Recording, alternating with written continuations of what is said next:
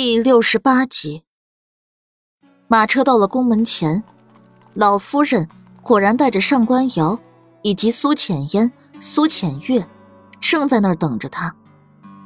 苏黎逃命似的跳下马车，连头都没回，直接奔向了老夫人。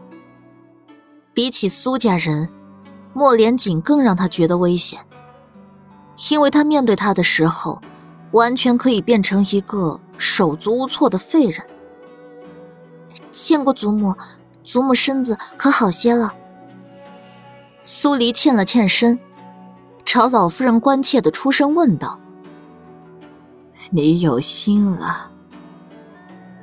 老夫人看了眼苏黎身上的流光裙，老谋深算的又瞥了眼五王爷的马车。女儿家最注重的是名声。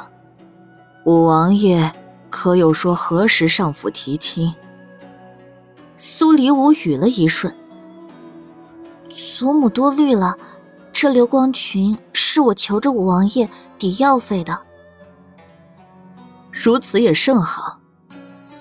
上官瑶逮着机会插话道：“月儿与嫣儿，将来是要入太子府的。你与五王爷走得太近，太子那边……”会如何想我们苏家？你放心，母亲定会替你寻得一门好亲事的。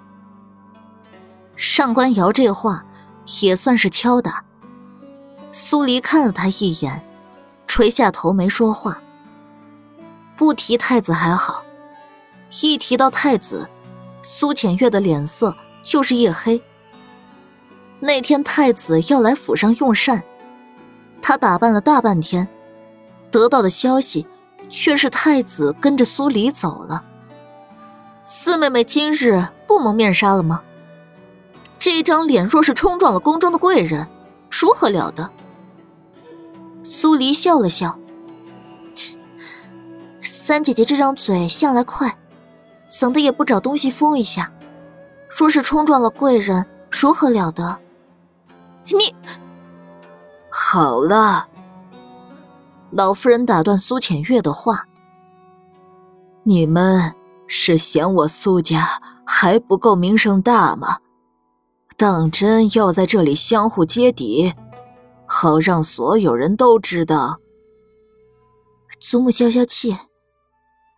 苏浅烟抬手替老夫人拍了拍背，垂眼温顺的看向两人。二妹妹，四妹妹，你们都少说两句吧。自家姐妹，无论哪一方出错，另一方都会连带着被人瞧不起。一荣俱荣，一损俱损呢。就是这么个理。老夫人赞赏的看了眼苏浅烟。好了，时间也不多了，先入宫吧。是。苏浅月吃了这么个闷亏，瞪了眼苏黎，又瞪了眼一直搀扶着老夫人的苏浅烟，最后还是上官瑶扯了他一把，他扭曲的脸色这才恢复如初。苏黎走在最后，他没心思惹人注意，也不想去拍老夫人的马屁。一行人进入后宫，由宫人引着去了慈宁宫。慈宁宫里，太后高坐在上位，左右两侧是皇后跟纯贵妃，再是其他后妃以及早到的命妇。这会子，苏浅烟也退居到了后面，以老夫人为首，一行人朝太后下跪请安。苏黎跪得很不情愿，但又拿这种封建制度毫无办法。好在太后并没有为难，见他们跪下后，立即就抬手示意他们起身。赐座。谢太后娘娘。苏黎正想跟着入座，太后的声音却又响起：“哪个是苏黎呀？且先留下。”苏黎只能站定在原地，垂着头。众人皆知，他的半边脸毁了。太后却要故意问谁是苏黎，好笑。你就是苏黎。太后声音微沉。都说女子无才便是德，哀家听说最近京中因为你而闹得沸沸扬扬，很是热闹。敢问太后娘娘是听谁说的？太后一滞，身后站着的老嬷嬷冷斥道：“大胆！太后娘娘也是你能问的吗？”苏黎抿了下唇，抬头对上面容威严的太后：“臣女只是害怕有人在嚼舌根，以讹传讹。”太后这才认真打量了眼苏黎，目光落在他半边黑脸上片刻，才凝声道：“你这是何意啊？”心中不曾因为臣女而闹得沸沸扬扬。倒是因为臣女两桩骇人听闻、闹得人心惶惶的案子，才会得以结束。苏黎说的一点儿也不谦虚。本宫听闻，你与你父亲不和。一侧的皇后出声，尽显雍容华贵。苏黎在退婚的时候见过皇后一次，还没等她作答。皇后继续诞生道：“义庄未曾被火烧前，你住义庄；义庄被火烧之后，你住武王府。不知晓的，还以为你是武王妃呢。”厅上的众人听到这话，都变了脸色，有嘲笑的、讥讽的，也有落井下石的。皇后这话。分明是在说苏黎恬不知耻。苏黎知道，皇后不喜欢他，大概是因为左府的事儿。王爷受伤，这是皇上也知道的事儿。臣女留在武王府替武王爷治疗，行得端，坐得正。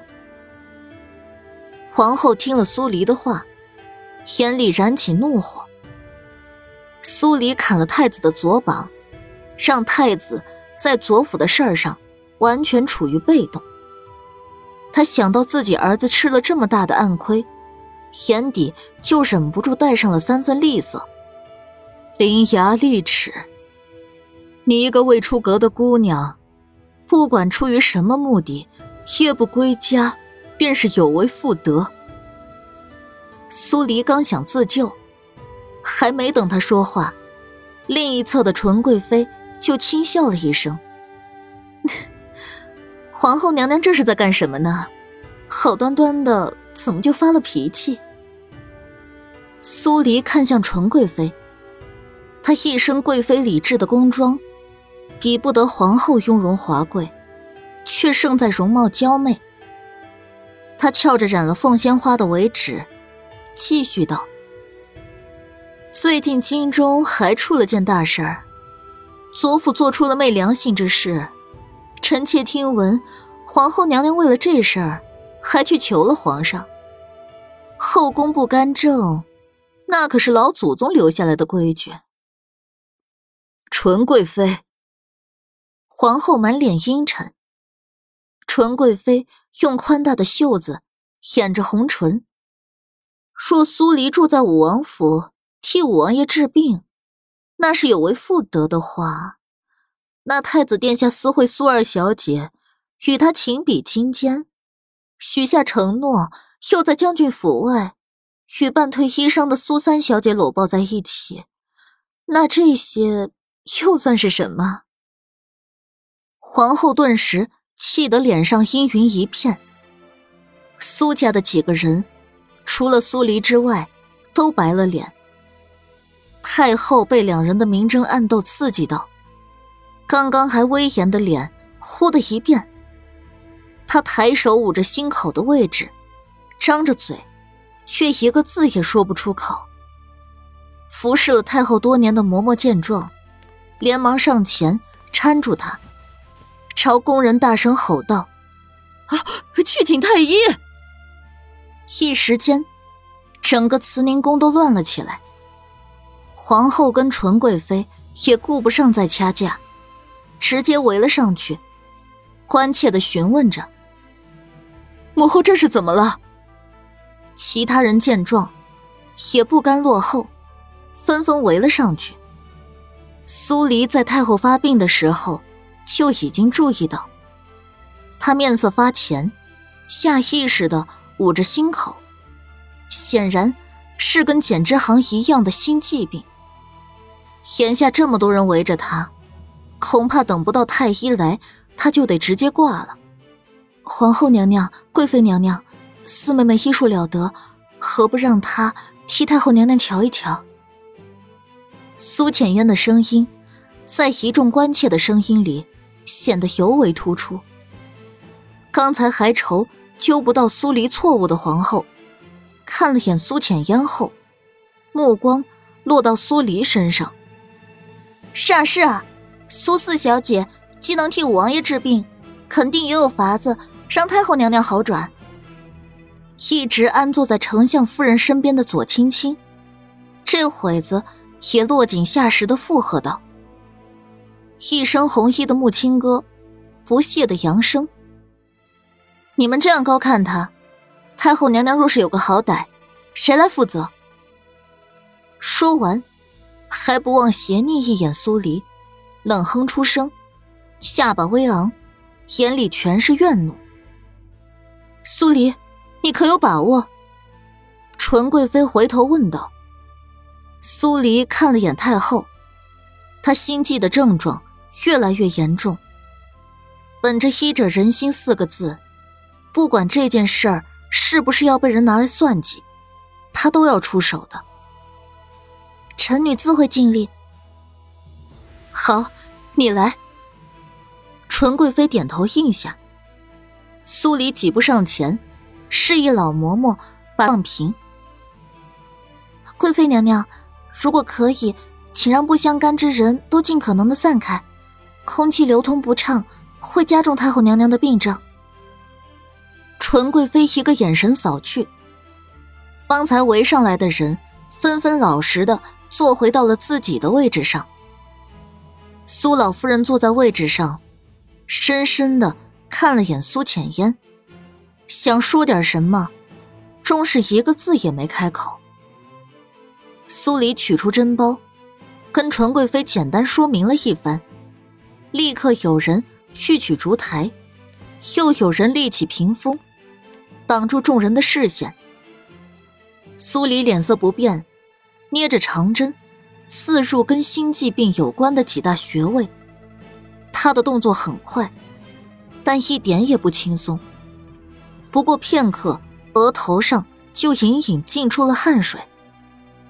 纯贵妃看得着急，太后是她的姑母，如果太后有个三长两短，她在宫里的地位肯定会一落三丈。另一侧的皇后就镇定了，一副看好戏的样子，逆着苏黎救人的画面，虽然心底还是有点诧异，但仍然不信，她真有本事能让太后好转。正当所有人看得惊心动魄时，苏黎落下最后一针。原本喘不上来气的太后，呃的一声后，长长吸了口气。随着呼吸的通畅，刚才还闭着的眼睛，这会子也睁了开来。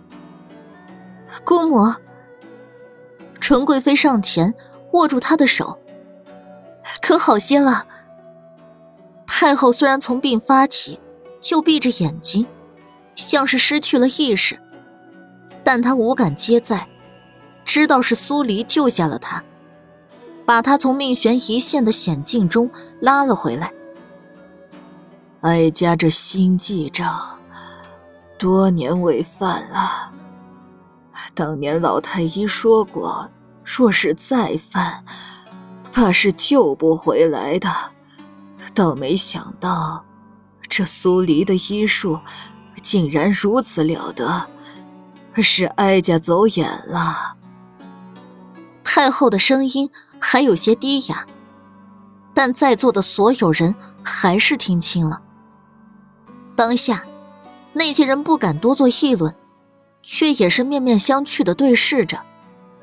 最后，皆向苏府几人投去了想要交好的视线。皇后暗自攥紧了拳头，指尖陷入肉缝，疼得钻心。他本就对苏黎不喜，这下子更是恨他恨得牙痒痒。太医急急奔进慈宁宫，见到太后完好无事，听了经过之后，看向苏黎的目光有些复杂，也有探究。太医给太后诊了一次脉。确定无碍后，才告辞离开。太后重新坐回上位，屏风撤下，苏黎回到刚才的位置站好。